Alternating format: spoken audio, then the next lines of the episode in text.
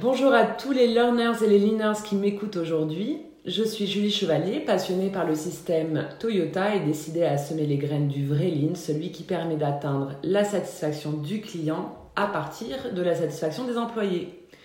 Lean by No Waste, c'est le podcast dans lequel je vous partage mes expérimentations sur le Gemba et des interviews avec ceux qui ont choisi le Lean comme stratégie de croissance. Alors aujourd'hui, j'ai la chance de me trouver en compagnie de Régis Medina, auteur de Learning to Scale. Et avant de démarrer euh, et de te laisser la parole, Régis, je souhaite partager quelques éléments de contexte sur la naissance euh, de cet épisode. Donc en fait, à l'heure actuelle, les, euh, patrons des, PME industriels que j'ai la chance d'accompagner m'expliquent qu'ils se sentent souvent pris en étau, dans une forme d'étau, entre une demande client qui ne fait que croître et une supply chain qui aujourd'hui est clairement en difficulté et ça se traduit notamment par des ruptures d'approvisionnement, euh, la hausse des prix des matières premières, pénurie des recrutements. Enfin voilà, il y a un certain nombre de, difficultés qui mettent à mal les entreprises. Et toi, Régis, tu accompagnes des entreprises à scaler. En gros, de ce que j'ai compris, ça veut dire que, schématiquement, hein, passe de la start-up de 5 personnes à l'entreprise de 500 personnes. Donc euh, ça fait bouger les lignes. Et justement, la, première question que je voudrais te poser, c'est déjà, bah, est-ce que tu peux revenir sur ton parcours brièvement? Oui, avec plaisir. déjà, merci beaucoup de m'accueillir. Euh, je suis honoré. euh, oui, je vais me présenter en, quelques mots. Euh, alors, toi, tu parles de, de, PME, de monde industriel. Moi, je viens de ce qu'on appelle la tech. je suis programmeur, je suis développeur à la base. Et j'ai fait partie des tout premiers à la fin des années 90 à, à découvrir, à évangéliser ce qu'on appelait les méthodes agiles de développement logiciel, qui maintenant sont euh, connues de tous ceux qui font du, euh, du développement, qui font du logiciel, mais c'était pas du tout, du tout le cas à l'époque. Euh, donc j'ai fait ça, on va dire, jusqu'à la fin des années, euh, jusqu'au milieu, fin des années 2000, euh, et c'est là que j'ai découvert le, le lean. Et j'ai décidé de, de, creuser, euh, de creuser le lean parce que je voulais voir en fait au-delà de ce qu'on fait devant notre ordinateur, qu'est-ce que ça veut dire d'avoir une entreprise euh, qui tout entière en fait est plus agile. Ça, c'était mon, mon interrogation de l'époque. Et j'ai tiré la pelote euh, en rejoignant une boîte de conseil et avec comme mission de donc c'était du conseil, je faisais des missions de conseil dans des, dans des grandes boîtes euh, et dans tous les métiers de l'informatique, du développement logiciel à la gestion de projet, le support client, jusqu'à euh, bah, les gens qui installent euh, les qui rack, on, a, on dit ça, les, les, serveurs dans les data centers, etc. Donc vraiment une, une gamme d'activités assez large dans des entreprises de, de, toute taille. Et en fait, euh, euh il y a, il y a 5-6 ans, on va dire, je suis arrivé à la conclusion que euh, ça servait.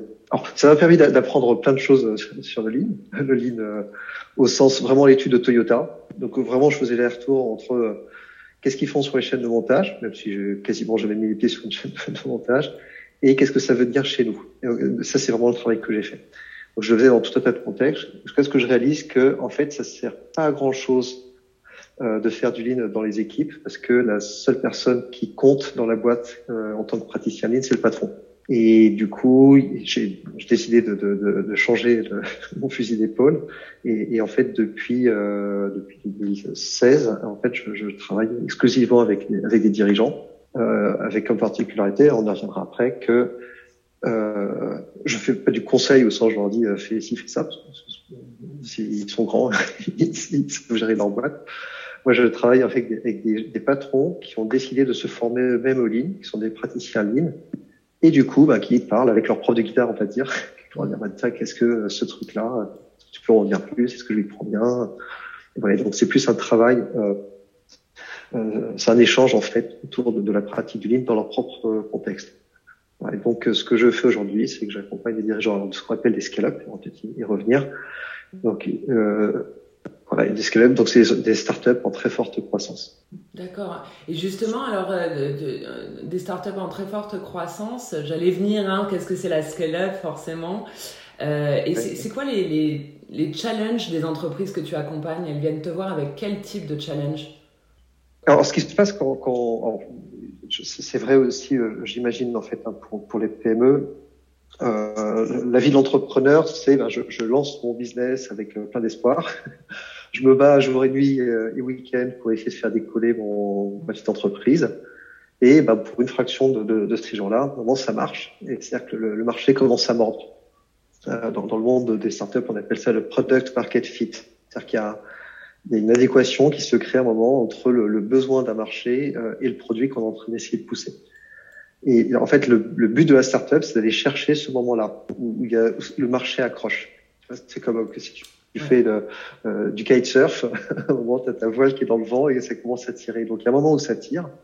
Et en fait, quand ça tire, euh, et c'est ça la phase de scale-up, c'est il faut réussir à, à, faire à la fois à tenir le, la demande pour continuer à faire grandir l'entreprise et aligner euh, l'offre derrière, c'est-à-dire construire construire l'entreprise au bon rythme pour pour tirer la croissance et aller aussi haut que possible. Ouais, donc ce qu'on appelle une scale-up, c'est une start-up qui est passée dans cette phase où l'enjeu, en général, c'est des phases où il y a un déséquilibre très fort, c'est-à-dire que on arrive, le, le, le symptôme, c'est euh, j'arrive pas à répondre à mes clients. Je me souviens, il y a, il y a quelques années, euh, j'étais avec un, un, des dirigeants qui me dit, euh, on était, il était 20h30, je crois, le soir, il me dit, écoute, Régis, je vais te montrer un truc, tiens, regarde, je te montre mes mails. Et en fait, dans ces mails, il avait des demandes, des leads, en fait, des demandes, des prospects qui lui écrivaient, des très, très, des, noms du 440, hein, globalement, qui lui écrivaient. Il disait, regarde, ça, cette personne-là m'a contacté il y a 15 jours, j'ai même pas eu le temps de répondre. Donc, la caractéristique de Scale-up, c'est qu'en fait, il y a tellement de demandes qui rentrent qu'on n'arrive juste pas à répondre à la demande. Donc ça, c'est le signal euh, euh, principal. Un premier signal, c'est ça. Le deuxième signal, et ça, c'est ce dont, je parle dans, dans, dans le Scale, c'est que d'un côté, et c'est ce que tu disais un petit peu en introduction, il y a cette, ce, ce, marché euh, qui tire. De l'autre, en fait, euh, ben, en fait, en interne, on a des crises de croissance parce que c'est euh, parce que c'est devenu euh, c'est devenu le bazar. Euh, voilà, je travaille avec des gens qui, qui, recrutent 50 personnes par mois. Et une des entreprises avec lesquelles je travaille, ils levé 500, ils ont la, la, boîte existe depuis trois ans, je crois. Donc ça, ça veut dire qu'il y a des gens qui arrivent tout, toutes les semaines. En fait, il y a des équipes qui se montent tous les mois et, et c'est très dur de tenir le tenir la, le rythme. Et, tout l'enjeu, c'est il faut réussir à structurer euh, en interne, continuer à accueillir de nouvelles personnes sans euh, euh, faire mal aux clients quelque part, sans éteindre euh, ou sans assécher la, euh, la manne qui vient, qui vient de souffrir. Voilà. Et donc les, les challenges qu'ils ont, qu'ils ont, c'est ça. C'est un peu ce que tu mentionnais au début, en fait, quand tu disais ouais. on est pris en étau entre une demande très forte et puis les contraintes, les contraintes internes. Voilà. Et, et, après, du coup, il y a des challenges. dans le cas des, des startups, c'est euh, des challenges de, de, de, différents ordres. C'est que pour soutenir la croissance, déjà, si je, on prend d'un point de vue externe, euh, en fait, on va on va faire rentrer petit à petit des, des, clients avec qui ont des demandes de plus en plus diverses. Et, et une des difficultés, c'est comment est-ce que je fais pour éviter que euh, que mon offre n'explose en fait. Avec, si je fais du custom pour euh, du spécifique pour tous mes clients, au bout d'un moment, la complexité va être euh, ingérable. À l'inverse, je peux pas non plus avoir un seul produit parce que ça couvre pas tous les besoins. Donc il y, a des questions de comment est-ce que je, je, je, je m'adapte en fait à, des profils de clients qui changent. Et puis euh, et en interne, enfin, donc j'ai parlé un peu du, des, des, problèmes de, de, recrutement, de coordination, etc. Une autre difficulté dans ces phases de croissance très rapides, c'est que au final le, change il est personnel c'est-à-dire que j'étais le patron qui a réussi à amener la boîte à 10 personnes, et ce patron-là n'est pas celui qui l'amènera à 50 personnes, et celui qui passera à 100 personnes n'est pas encore la même personne, et celui qui amènera à 500 est encore une autre personne. Et tout l'enjeu, c'est que le, le, dirigeant, en fait, ce qui lui a permis d'amener l'entreprise à ce niveau-là, c'est en même temps ce qui est en train de l'empêcher de passer à la phase d'après. Donc il y a un travail de réinvention euh, permanent qui est excessivement difficile typiquement euh, à 50 personnes. Euh, jusqu'à 30-50 personnes, on peut avoir un modèle du patron qui connaît tout. Il connaît tous les clients, tous les dossiers, toute la production. Il a tout fait parce que c'est lui qui a tout monté. Mais en fait, au bout d'un moment, le, fait qu'il mette son nez partout, c'est ce qui empêche tous les gens à l'intérieur de l'entreprise de s'approprier euh, leur activité. Et du coup ils commencent à faire tout un, tas de choses euh, débiles parce que parce qu'ils n'ont pas l'attitude et ils ont ils ont pas ce qu'il faut pour avancer. Tac la boîte euh, la boîte se, se fiche. Donc dans, dans les challenges principaux il y a le, le challenge de bah, tout le monde chaque personne doit faire face à ses à ses prochains prochains prochaines étapes de développement et, et devenir la personne d'après. C'est hyper intéressant parce qu'en t'écoutant parler, toi tu parles euh, de start-up, puisque c'est essentiellement les entreprises que tu accompagnes. Et en fait, en t'écoutant parler, je me disais, mais je pourrais très bien remplacer le terme start-up par moi, les entreprises que j'accompagne, c'est plutôt des, des PME euh, ou des ETI, peu importe, mais mhm. des entreprises déjà établies, on va dire, euh, qui ne sont pas à l'étape de start-up, mais euh, qui plus est avec bon, la crise sanitaire, économique qu'on vit à l'heure actuelle et donc qui amplifie ces, ces vulnérabilités et ces, ces, ces symptômes, je mhm. dirais là. encore hier, j'étais chez un client qui me disait mais Julie je ne peux plus répondre aux demandes de mes clients. Il y a trop euh, c'est trop je n'y arrive pas. En même temps il faut que je recrute mais j'arrive pas à trouver les, les, profils. Il y a une pénurie de ressources euh, en tout cas euh, sur certains métiers de l'industrie et puis une fois que j'ai recruté bah faut que je forme. Parce qu'ils ils sont pas encore voilà ils sont pas encore prêts. Mm, mm, mm, et en attendant j'arrive pas à livrer mes clients. J'agrandis mes, mes lead time. Euh, puis une urgence devient une urgence, devient une urgence. Enfin bon, bref. Donc, en fait, j'arrivais à une autre question que je, voulais te poser. Je, je, vais te laisser répondre du coup, mais c'est vraiment euh, fascinant de voir à quel point on peut faire le parallèle entre ce que tu dis et ce que moi je, je vis euh, de, euh, un autre endroit, on va dire. Et du coup, j'avais envie de te demander quel lien tu vois, toi, entre les boîtes que tu accompagnes, donc plutôt tech, plutôt start-up, euh, les boîtes, les patrons en fait, hein, que tu accompagnes, et euh, ces fameuses PME industrielles que j'accompagne et comme je disais tout à l'heure, euh, qui se retrouvent en, quelque part en difficulté entre cette adéquation charge-capa, tu vois, charge-capacité, pardon. Ouais, ouais, je comprends. Ouais. Oui, c'est assez amusant euh, de, regarder des deux côtés. Mm.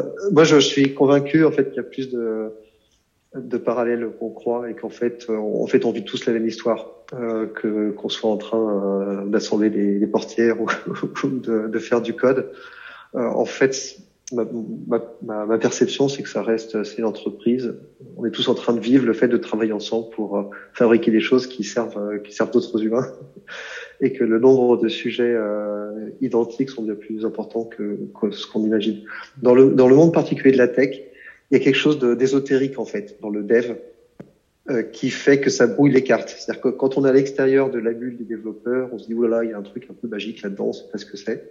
C'est une, une, aura qui est euh, euh volontairement euh, maintenue par les développeurs. J'en fais, j'en fais partie. Ça permet de, de se garder, tu vois, cette, cette espèce d'aura. Euh, cela étant, euh, et de, ce qui est marrant, c'est que de l'autre côté, moi, je vois parce que je, je fais du livre. Du coup, je, alors, même si je viens pas du coup de tout ce monde-là, je, je, un des trucs que j'ai appris en fait en tant que programmeur.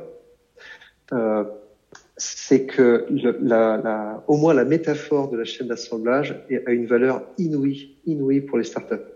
Parce que tout d'un coup, on, on, a, on a des mots pour, euh, pour, pour, parler de production. Je fabrique un objet, je te donne quelque chose, il y a un défaut sur une pièce.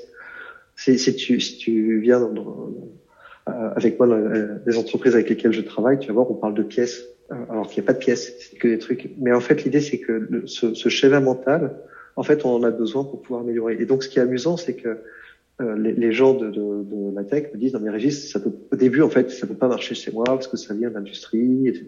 Et en fait, ils rentrent dans le truc et ils se disent qu'en fait, c'est, ça, ça, ça s'applique. Mais surtout, en fait, ça, veut dire qu'en fait, on a les mêmes problèmes dans une startup qu'à l'usine. C'est juste le vocabulaire euh, qui, qui va changer. Mais en fait, on a tous les mêmes problèmes. C'est comment est-ce que je satisfais ce client alors que j'ai pas ce qu'il faut pour euh, pour délivrer? Comment est-ce que je trouve le prochain client? Comment est-ce que j'améliore mon offre? Comment est-ce que je, je, je, signe plus vite mes contrats? Comment est-ce que je recrute des gens? Comment est-ce que je les forme? C'est les mêmes questions. Comment est-ce que j'organise les différents départements? Comment est-ce que je fais pour que mes vendeurs arrêtent de s'entretuer avec les gens qui font les opérations? Comment est-ce que je fais pour euh, servir de plus en plus de clients sans que mes coûts de support explosent? Tout ça, c'est ce que, tout ce que je viens de raconter, en fait, je pense que c'est assez, euh, assez universel. Ah, c'est clair, c'est clair. Et, On n'est pas, on n'est pas forcément dans le même monde tous les deux, et en même temps, quand tu parles, moi, je parle exactement dans mon monde à moi, qui est plutôt le monde industriel. Enfin, ça résonne à 100%, tu vois. C'est les mêmes problématiques que, retrouvent les, les patrons que, en tout cas, ceux que je connais, quoi. Mm. Et, et, et, en fait, je pense qu'il y a, euh, ça dépend de ce qu'on regarde. Donc, si on regarde euh, ce qu'on produit, effectivement, c'est différent. C'est du code, c'est ou c'est euh, j'en sais rien, ou, c'est des radiateurs électriques. Par contre, et ça, on, rentre un peu plus dans le lean. La question du lean, c'est pas trop qu'est-ce que je produis, c'est comment est-ce que je regarde ma production. Et dit un peu plus loin, euh, la pratique du lean, et c'est ça en fait le travail dans le scale-up, euh, c'est euh, l'idée qu'on a en général avec la croissance, c'est je vais aller chercher la prochaine action que je dois faire pour croître. Comment est-ce que je peux faire pour aller chercher plus de croissance? Et en fait, la pensée lean nous amène à voir les choses un peu différemment. C'est en fait la, la nature veut que ça se fasse. Les clients ont envie d'acheter des bons produits. S'ils sont suffisamment nombreux, les clients, bah, du coup, on devrait avoir un très gros marché. Nous, en interne, on a envie de vendre beaucoup. Et, on, et a aussi envie de recruter plein de gens pour qu'ils partagent l'aventure. Donc l'idée, c'est que, en fait, tout le monde a envie que ça se fasse. Par contre, et c'est ça vraiment, c'est le cœur de la, théorie du lean, c'est en fait, on fait des bêtises, on a des idées en fait un, peu euh, euh, on a des idées fausses en fait dans nos têtes qui font que malgré l'entreprise voudrait grossir, mais en fait inconsciemment et par maladresse, on laisse le pied sur la pédale de frein. Et donc l'idée du lean, c'est je cherche pas des choses pour euh, croître en tant que tel, je cherche surtout qu'est-ce que je suis en train de faire inconsciemment qui empêche l'entreprise de croître. Et, et, en fait, les facteurs qui font que l'entreprise n'arrive pas à croître, ils sont relativement euh, universels. Alors c'est vrai que dans les entreprises tech, il y a une caractéristique quand même, c'est que le, euh, si j'ai un logiciel qui permet de, j'en sais rien, si je suis en train de faire une banque et que tout est automatisé sur un ordinateur, rajouter un, un, client, bah oui, bien sûr, coûte moins cher parce que c'est un ordinateur qui le fait. Bien sûr que le, fait que ça s'appuie sur euh, de l'informatique change certains paramètres, mais il n'empêche que la question de qu'est-ce qui est en train de limiter euh, ma croissance, qu'est-ce qu'on qu'est-ce qu'on qu'est-ce qu'on est en train de faire comme erreur pour et qui empêche cette, cette, croissance. Ça, ça me paraît très, très universel. Tu as, euh, des petits exemples comme ça pour euh, concrétiser un petit peu, ce, ce, je sais pas s'il y a des erreurs types. Ouais, ouais, tout à fait. C'est quoi les dernières erreurs ou les, les, plus fréquentes que tu vois, les croyances limitantes qu'on ouais, ouais, euh, le, le, Par exemple, un, un, truc habituel d'erreur qu'on fait, c'est en fait, c'est le tout début de l'entreprise et au début, c'est les dirigeants qui font le, le, support au client. Un client écrit sur la messagerie pour dire j'arrive pas à faire ça. Au début, c'est le, les fondateurs qui répondent. Et comme c'est des fondateurs, c'est des businessmen, eux, ils vont, ils savent qu'ils sont en train de parler à un client, donc ils vont trouver la bonne tonalité, ils vont s'intéresser au client, etc. Un peu plus tard, euh, il y en a 10 des, des, agents de support, il y en a 30, il y en a 40. Et en fait, comme on n'a pas le temps et qu'on est très très maladroit à les former, on va commencer à mettre en place euh, des, des réponses types. Ce qui fait que tout d'un coup, on a remplacé euh, de, l'autre côté du clavier, du téléphone. Avant, on avait le fondateur ou les fondateurs de la boîte. Maintenant, en fait, on a des agents qui ont été recrutés, qui ont été formés en une heure et qui donnent des réponses toutes faites. Et tout d'un coup, bah, l'expérience client a radicalement changé parce que eux, ils ont l'impression d'avoir. Au début, les premiers clients avaient l'impression d'avoir une boîte ultra réactive parce qu'ils demandaient quelque chose. Ils avaient un ton de voix qui était parfait. Ils avaient une analyse très profonde. Ils voyaient que toute l'entreprise changeait dès qu'ils appelaient. Bah, en fait, deux ans plus tard, quand il y a, il y a 50 agents au support, c'est une histoire complètement différente. C'est ah mais vous n'avez pas plus le bon service, et donc au bout d'un moment, il va falloir travailler sur comment est-ce qu'on fait pour euh, recréer en fait l'expérience initiale, alors qu'on est beaucoup plus nombreux. Euh, ça c'est ça c'est un, un, un, problème type. Euh, une autre erreur euh, qu'on va faire, c'est que on va, quand la boîte va grandir très très vite, en fait, on va recruter des managers euh, ou faire monter en fait des managers qui vont petit à petit en fait euh, étouffer la dynamique, qui vont mettre en place des, des process, euh, des, des garde-fous. Tu n'as pas le droit d'écrire directement euh, au support euh, informatique parce que machin, tu dois passer par ton chef. Et donc l'idée c'est que quand l'entreprise grandit comme ça, on par, par je dirais plus par maladresse, parce que si je dis par, par incompétence, ça, ça peut être mal, perçu.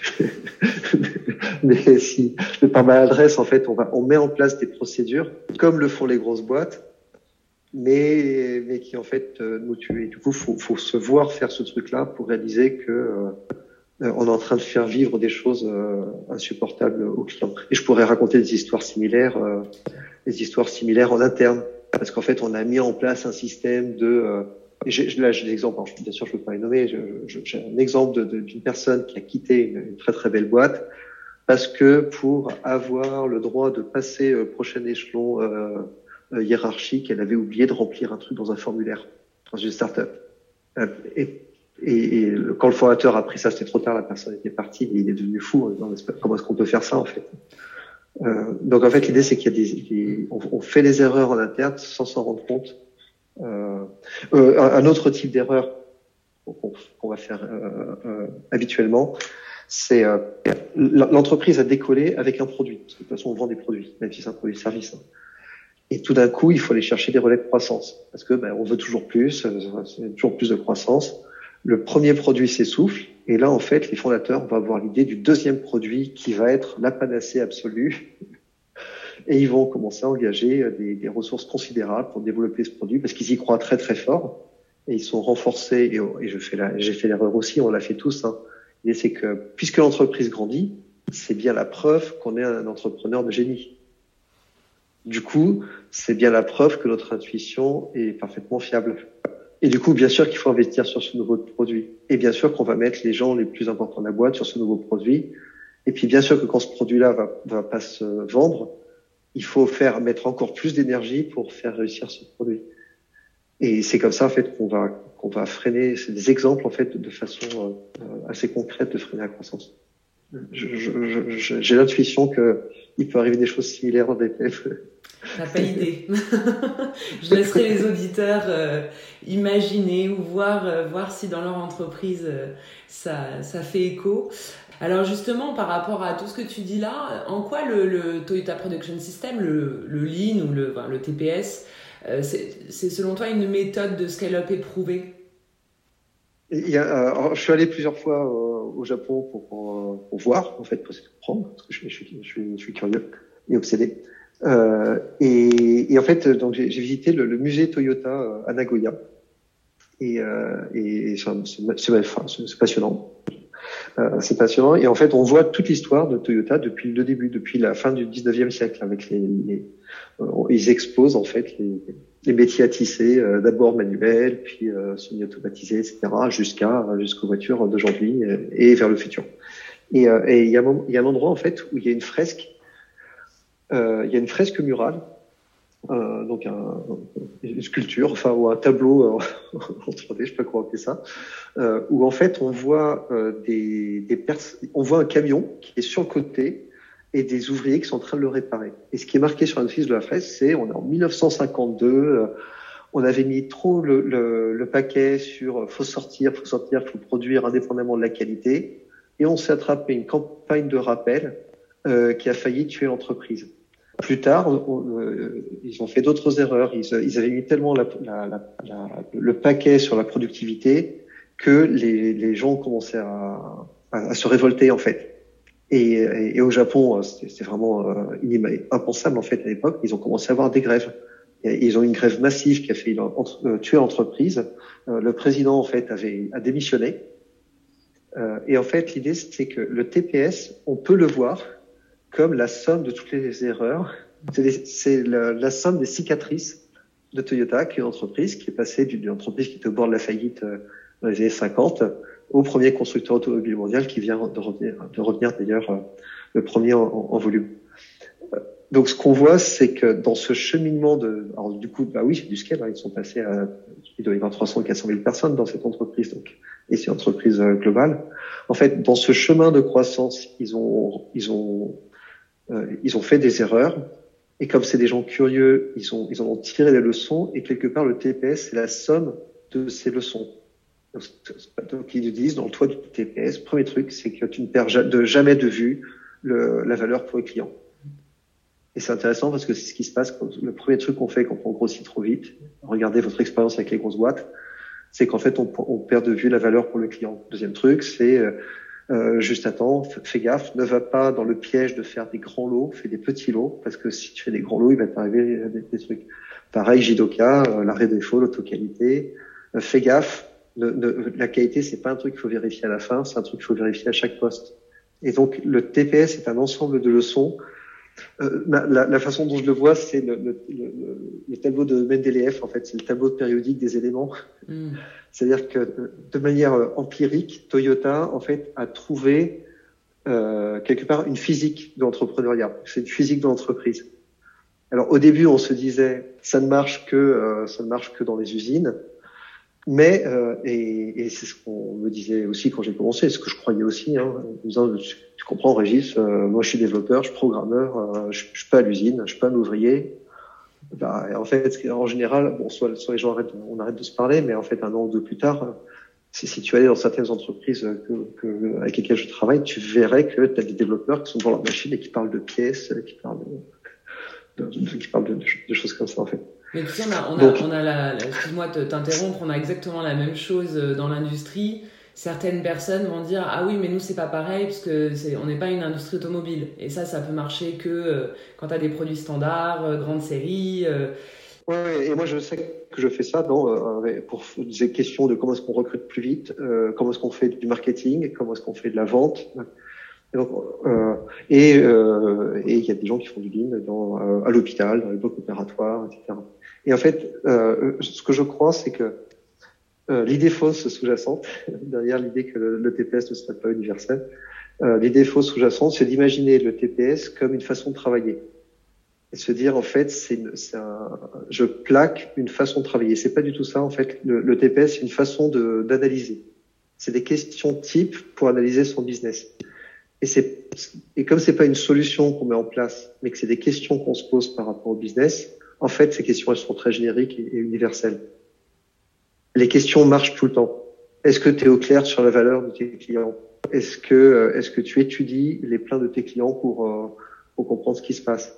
Est-ce qu'il y a des écarts si on prend le tact? Est-ce que tu as des questions de, de, de, de, variabilité, de, temps de travail entre différentes étapes de, ton process? Est-ce que euh, tu est-ce que es en train de faire l'erreur de faire trop de travail en amont avec des stocks intermédiaires avant soit repris plus tard. À ce niveau de, de, de de, en fait, les questions sont universelles. Et la question de savoir est-ce que ça vient, est-ce que c'est l'industrie ou l'hôpital, en fait, euh, c'est plus une question. Et, un, apprentissage que j'ai eu par rapport au TPS, c'est donc c'est pas une méthode de travail, c'est une méthode d'analyse. Et, de ce point de vue, je trouve que ça, ça, ça s'approche beaucoup des maths, en fait. C'est-à-dire que pour, ceux qui ont des enfants, si, vous mettez euh, euh, prenez un, gamin de 4 ans, vous l'envoyez dans une boulangerie, vous mettez des pièces, euh, des billets dans une main, vous dites va t'acheter des bonbons. En fait, le gamin, il est complètement perdu. En fait, il sait pas quoi faire. Il, a des trucs en papier, il a des pains au chocolat, des carambars. Et en fait, ce qui se passe, c'est qu'un peu plus tard, ayant appris les bases des mathématiques, ce même enfant, en fait, est capable de se dire, hum, j'ai, alors, j'ai une pièce de 5, une pièce de 1, une pièce de 20. Ok, j'ai 6 euros 25. J'ai un pain au chocolat, c'est un 50. Et en fait, ce que fait l'enfant, en fait, c'est qu'il fait une traduction de la réalité qu'il est en train d'observer. Et il amène ça dans un, dans un, dans un univers euh, qui est parfaitement maîtrisé et qui lui permet de faire des opérations un peu magiques. Et, et en fait, à force de le faire, ça va même devenir réflexe. Il, il, va, il va, faire les calculs sans même s'en rendre compte. Et en fait, euh, moi, ce que j'ai appris, c'est que le TPS est du même ordre c'est que je m'entraîne en fait à analyser des situations réelles. Qu'est-ce que c'est qu'un tact dans le recrutement? Qu'est-ce que c'est qu'un standard dans le recrutement? C'est quoi de c'est quoi de l'auto-qualité ou du juste à temps dans le recrutement ou dans le marketing? En fait, à force de se poser ces questions, euh, les questions du TPS, en fait, notre façon de réfléchir se modifie et on développe de nouveaux réflexes. Euh, et voilà. Et ce, ce, que je crois, c'est que la question de, enfin, du coup, le TPS, pardon, est une est éprouvé dans le sens où le fait de se d'analyser les situations business euh, sous cette grille-là, en fait, euh, ça, ça marche dans, dans, toutes les activités. Ouais, ce que tu dis là euh, par rapport à, ce, parallèle là que tu fais avec les maths, avec les enfants, très intéressant. Et j'ai une image qui me vient. Je pense que tu en parles aussi dans ton bouquin, mais ça, ça, me fait penser à un échafaudage en fait. C'est un échafaudage, je sais pas si on peut l'appeler cérébral tu vois. Mm. Tu prends la, la maison euh, du TPS avec les questions là, toutes simples en fait, euh, qui peuvent s'appliquer peu importe que tu sois dans un environnement euh, de code, de fabrication, genre industrie lourde, presse, injection et compagnie, mm. ou que tu sois dans le service, dans un hôpital ou ou dans même, tiens, moi-même dans ma micro-micro-entreprise, hein, puisque je suis toute seule, bah, en fait, tu te prends cette, cet échafaudage, cette maison-là, et tu te poses ces questions-là, euh, telles que tu viens de les poser, Et ça te permet petit à petit, tel un échafaudage en fait, hein, de monter ta propre boîte, quoi. Oui. Et du coup, et de ce fait, en fait, c'est pas pour tout le monde, au sens où euh, c'est un, un, moyen d'explorer. Euh, le, TPS, c'est un moyen d'explorer. Et donc, tu parles d'échafaudage, euh, on pourrait faire référence à Vygotsky, en fait, avec l'histoire de, de, zone proximale de développement. Donc, c'est une personne qui travaille dans, le monde de l'apprentissage, de l'éducation. L'idée, c'est que j'ai chaque individu, en fait, a une zone, un espace confortable de qu'est-ce que je sais faire aujourd'hui, qu'est-ce que je pense et quelles sont mes compétences actuelles. Il y a, il y a une zone qui est, qui alors, il y a une zone très très loin qui fait que je, n'aurai jamais cette compétence. partant du terrain dans lequel je suis, il y a des endroits que je ne pourrais plus atteindre. Par exemple, Régis, je pense pas que je serai un jour euh, champion du monde de football. Ça tombe bien, c'est pas un objectif. Ce que j'ai trop à attendre, c'est trop loin de ce que je suis capable euh, d'apprendre aujourd'hui. Par contre, partant de, la zone dans laquelle je suis, je peux trouver la prochaine étape. C'est ça l'histoire de zone proximale de développement. C'est quelle est la prochaine étape pour me développer? Alors quand je disais que c'est pas pour tout le monde, c'est que et c'est ce que j'ai vu euh, d'expérience, c'est qu'il y a des gens pour lesquels sortir de cette zone-là est très très très difficile parce que c'est l'histoire de fixed mindset growth mindset, c'est parce qu'il y a des gens qui ont une posture, ou des gens ou dans certains contextes ont une posture qui est il faut que je démontre à l'univers que c'est bon, je sais, je suis quelqu'un, je suis terminé, je, je, je, sais ce que je suis en train de faire. Et pour ces gens-là, le, le TPS en fait est une torture.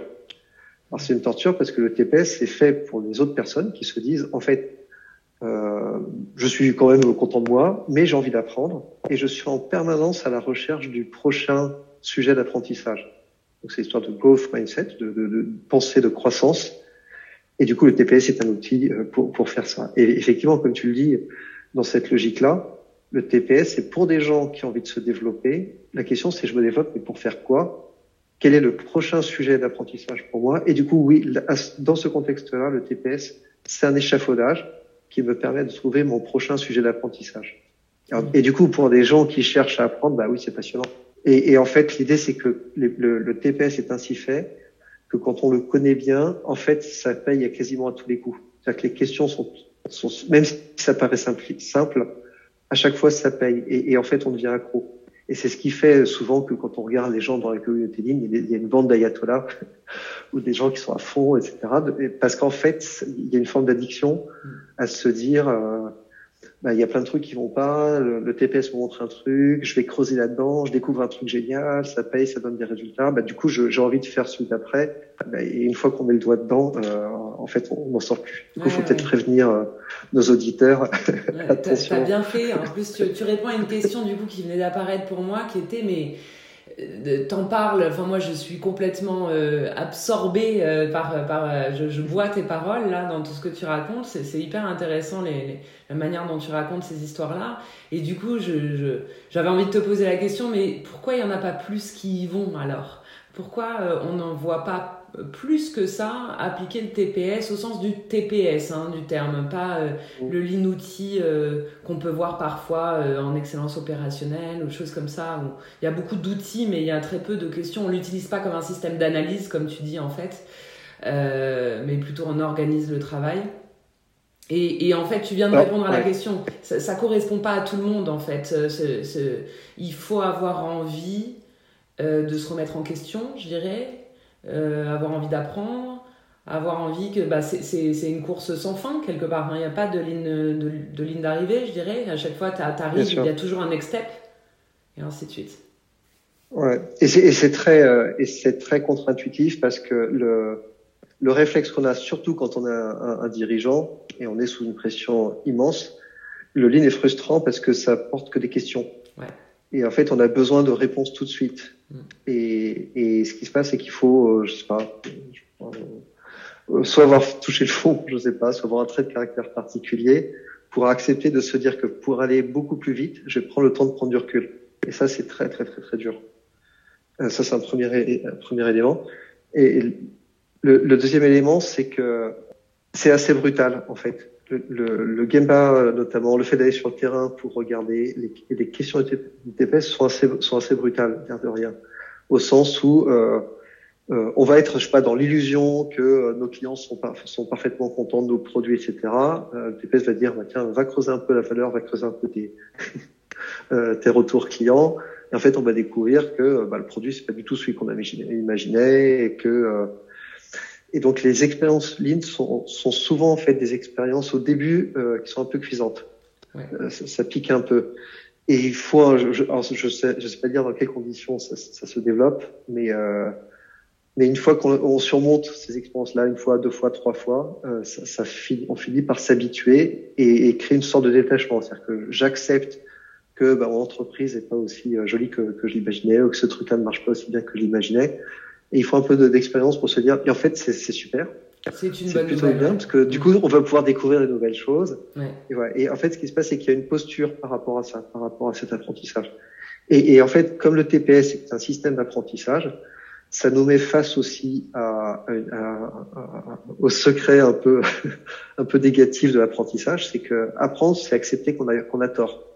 Et, et, du coup, il faut se une métaphore que que, que j'aime bien ou un parallèle, c'est euh, une métaphore, une anecdote que, j'aime bien, c'est de faire le, le, parallèle avec euh, avec le, fameux miroir dans, dans Blanche Neige les euh, sept nains. Donc euh, le miroir en question, c'est euh, ben, miroir, au miroir, dis-moi que je suis toujours la plus belle du royaume.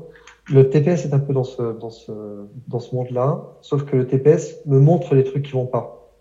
L'idée, c'est que quand je regarde mon entreprise au prisme du TPS, ce que je vais voir, c'est bah, finalement, bah, non, je m'occupe pas bien de mes clients. Finalement, on est mal coordonné. Finalement, on, on fait pas la qualité.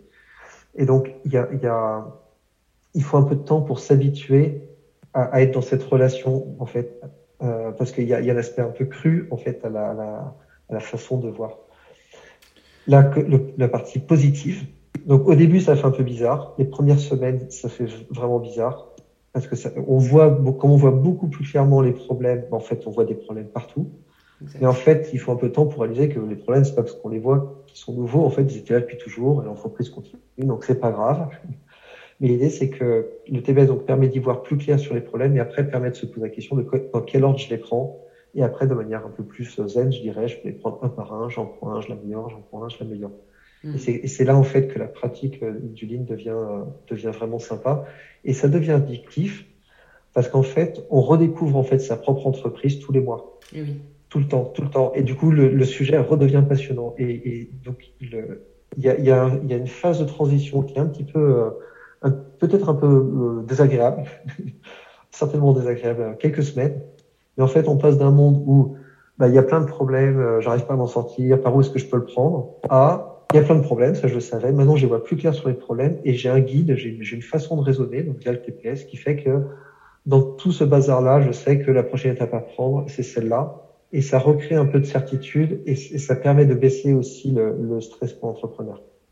Ouais, ouais. Ça, ça, me fait beaucoup penser ce que tu dis à euh, si on sort un peu du monde de l'entreprise à la pratique de la musique ou du sport. Tu parlais de, je sais pas si tu parlais tennis et euh, la porte d'entrée au sport, elle est, elle est difficile au début de se dire ouais, ça serait bien de faire 30 minutes de sport par jour. Euh, euh, de faire un peu de cardio aussi, etc. Il y a un côté, oui, mentalement, j'ai compris que ça serait bien pour moi, pour mon corps, pour plein de bonnes raisons. Euh, de s'y mettre, euh, de prendre vraiment, de réserver vraiment ces créneaux, c'est autre chose. Et, et d'ailleurs, au début, quand tu arrives à le faire, euh, je pense qu'avec la musique, c'est pareil, hein, faire ses gammes sur son piano, je sais pas comment ça s'appelle en guitare, hein, peut-être pas des gammes, mais ça, ça, demande beaucoup de répétition, beaucoup de travail, c'est pas évident, c'est pas forcément là où on prend le plus de plaisir. Mais par contre, il y a un moment donné, quand la bascule se fait, euh, et qu'on a envie d'y aller et qu'on en a même besoin avec le sport, ça fait souvent ça en tout cas, c'est euh, ah ouais non mais là c'est un besoin de le faire, c'est pas une question de il faut ouais. absolument que je réserve 30 minutes par jour, c'est il faut y aller. Au début c'est ouais. dur, il y a des passages douloureux et difficiles et puis il y a un moment donné où ça y est quand on a chopé le virage, quand on a chopé le truc, on est dans le train et là on peut plus descendre. Écoute, super intéressant, Régis. On arrive à la, à la fin de l'interview. Quel conseil tu pourrais donner euh, à nos auditeurs qui, qui, souhaiteraient démarrer, en fait, qui souhaiteraient se lancer? Et du coup, euh, bah, ça serait quoi le ou les premiers pas euh, que tu leur suggérerais de faire Qui soient à la fois ambitieux et en même temps faisable, tu vois, on va, on va pas leur faire peur dès le début quand même. bien sûr, bien sûr. Euh, oh, bah, on parlait, on parlait de, de, sport, de musique, ça ressemble un peu. Hein, c'est moi ce que je conseillerais, c'est d'abord de se documenter, bah, ce qu'ils sont certainement en train de faire, hein. euh, lire un bouquin, deux bouquins, euh, euh, regarder quelques vidéos, regarder un peu ce que ce que ça donne. Euh, pour se faire une première idée en fait, est-ce que j'en ai envie, en fait, parce que tu tu, parlais de, de, sport, de musique, etc. C'est un peu du même ordre, comme tu le dis. Et la première chose, c'est est-ce que j'ai envie de faire ce truc-là? Est-ce que je préfère faire du karaté, de la danse classique, euh, de la guitare?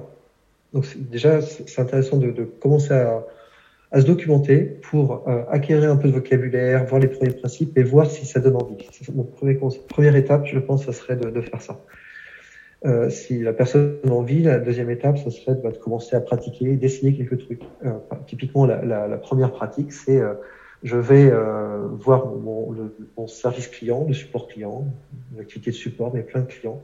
J'en prends une et j'essaie de demander qu'est-ce qui s'est passé et d'essayer de remonter à qu'est-ce qui s'est passé, qu'est-ce qui fait qu'on en est arrivé là. Donc ça peut être une première façon de euh, où je vais prendre un défaut, j'ai un retour sur un de mes produits, je prends ce défaut, j'essaie de comprendre l'origine, l'origine, l'origine du défaut. Donc mon, mon, conseil, ça serait donc après c'est documenter, de, de, commencer à faire tester quelques-uns des outils. Euh, troisième étape, ça serait de, de, commencer à se rapprocher de la communauté, d'aller voir des gens de l'Institut d'In France, d'aller voir ce qui se dit, d'aller aux conférences. De pas rester euh, seul. Et pareil, de continuer à pratiquer, pas rester seul, discuter avec des praticiens, tâter un peu le terrain et, et y aller. Et surtout, comment pratiquer en fait euh, avec l'idée que faut pas faut pas se dire oulala je vais rien bouger je vais rien faire parce que je vais mal le faire. C'est une pratique de toute façon au début euh, on va mal le faire donc faut, faut y aller. Euh, commencer à, faire un peu quelques exercices. Et pour ceux qui sont les plus euh, qui ont envie d'aller plus loin en fait au bout d'un moment il faut aller chercher ce qu'on appelle un sensei. Donc c'est le folklore japonais mais le, sensei c'est le c'est le moniteur quelque part. Et en général c'est un praticien euh, qui est juste plus avancé dans la pratique. Donc c'est quelqu'un, euh, donc ce qu'on appelle un sensei, c'est quelqu'un qui a une bonne expérience du TPS dans tout un tas de contextes et qui ne va pas être là pour nous dire, bah voilà, ça c'est la solution, parce qu'en fait on ne connaît pas la solution, mais qui va être là plus pour challenger sa propre perspective. Parce que la difficulté ou le, le challenge particulier de, de l'apprentissage du Lean, c'est ce changement de perspective. Ça c'est difficile de le faire seul. Donc l'idée du travail sur le terrain avec ce qu'on appelle donc, le fameux sensei, c'est en fait on va on va sur le terrain, on va regarder une réalité et c'est là qu'on va voir que moi dirigeant, je regarde la réalité sous ce prisme-là, voilà comment est-ce que je l'interprète. Et le rôle du sensei, c'est de de dire bah tiens regarde d'une façon complètement différente d'interpréter, qu'est-ce que ça te, à quoi ça te fait penser? Et c'est la confrontation entre ces deux perspectives en fait qui fait avancer les deux. Chacun se dit tiens c'est intéressant, tu vois comme ça, moi je le vois comme ça. Et il y a des choses, en fait, il y a des chemins qu'on ne peut pas faire tout seul dans sa tête. Il faut, il faut, il y a, des chemins qu'on fait parce qu'en fait, on, on, a des discussions euh, un peu contradictoires, en fait, sur, sur l'interprétation. Mmh, mmh. Voilà. Donc, mon, mon, conseil sera ça. Hein, se documenter, commencer à pratiquer, rejoindre la communauté et puis après, se trouver, se trouver un prof. Génial, génial. Alors, tu parles de se documenter, là, le premier point, tu, tu parlais éventuellement de, de, euh, bon, de vidéos. Il y, en a un paquet, des, vraiment beaucoup de vidéos très inspirantes, très intéressantes sur euh, la chaîne euh, YouTube ILF. Toré, tiens, avant que moi je partage un bouquin euh, qui me parle beaucoup, euh, et je pense qu'il est complètement à propos, est-ce que aurais toi en tête un bouquin ouais, Alors, euh, alors c'est un peu compliqué. Moi j'ai écrit Learning to Scale pour ça. et j'aime bien. Donc cette piste. C'était une question piège. mais, mais, en fait, non, j'ai vraiment fait, j'ai vraiment fait ça pour ça parce qu'en fait, je rencontrais plein de gens qui disaient par où je démarre, par où ouais, je démarre. Ouais. Et, et, en fait, ce que je voyais, c'est qu'il y avait, il y avait des bouquins de tout type. Et ce que j'ai essayé de faire, moi, c'est de faire vraiment le guide le plus concis possible, qui soit assez pratique avec des exercices. Euh, cela étant, c'est pas le seul hein, du tout. Euh, il y en a, euh, je sais que Michael Vallée et Godfrey Provo Vallée, en fait, ont, ont écrit un, un, livre qui s'appelle Le Management Lean. Euh, on pourra donner les références, qui est, qui est une très bonne source aussi. Euh, il y a la trilogie de Michael Vallée et Freddy Vallée, de Goldmine, Manager, euh, ça, c'est très très bonne trilogie aussi. C'est intéressant parce qu'on rentre dans le lean euh, et, et, je pense que ça parlera beaucoup pour des gens de l'industrie. Moi, je sais que pour les développeurs, c'est plus dur parce que ça parle beaucoup d'industrie et là, il y a une frontière qui, qui est difficile. Mais pour des gens qui sont, qui sont dans l'industrie, je pense que la trilogie Goldman est excellente. parce que c'est raconté, c'est un roman, du coup, c'est raconté, vraiment, ça raconte l'histoire et la découverte. Donc ça, c'est une très très bonne, euh, c'est une très bonne source. Euh, un, dernier auquel je pense, et qui marche aussi bien, c'est le, virage Lean de Harvard. Euh, ce qui est intéressant, donc qui était le, patron, de, le président de Wiremold, qui était un des premiers euh, succès, un des premiers succès Lean en dehors de Toyota, il y a, il y a, il y a 30, 30 ans, je pense maintenant.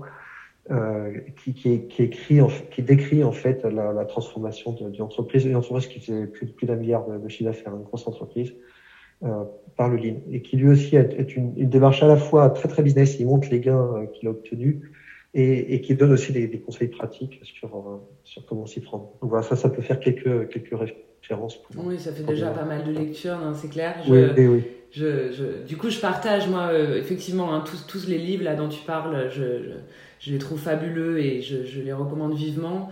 Euh, moi, le livre que j'avais en tête, c'est clairement Learning to Scale, hein, et c'est pas parce que tu es là que, que forcément j'en parle. Je trouve que, en plus, bon, le, le, nom est en anglais, mais le bouquin est sorti euh, récemment en français. Donc, tout ce qu'on vient de vous raconter là, euh, enfin, c'est complètement ce parcours que tu proposes de faire, euh, étape après étape, question après question. Mm-hmm.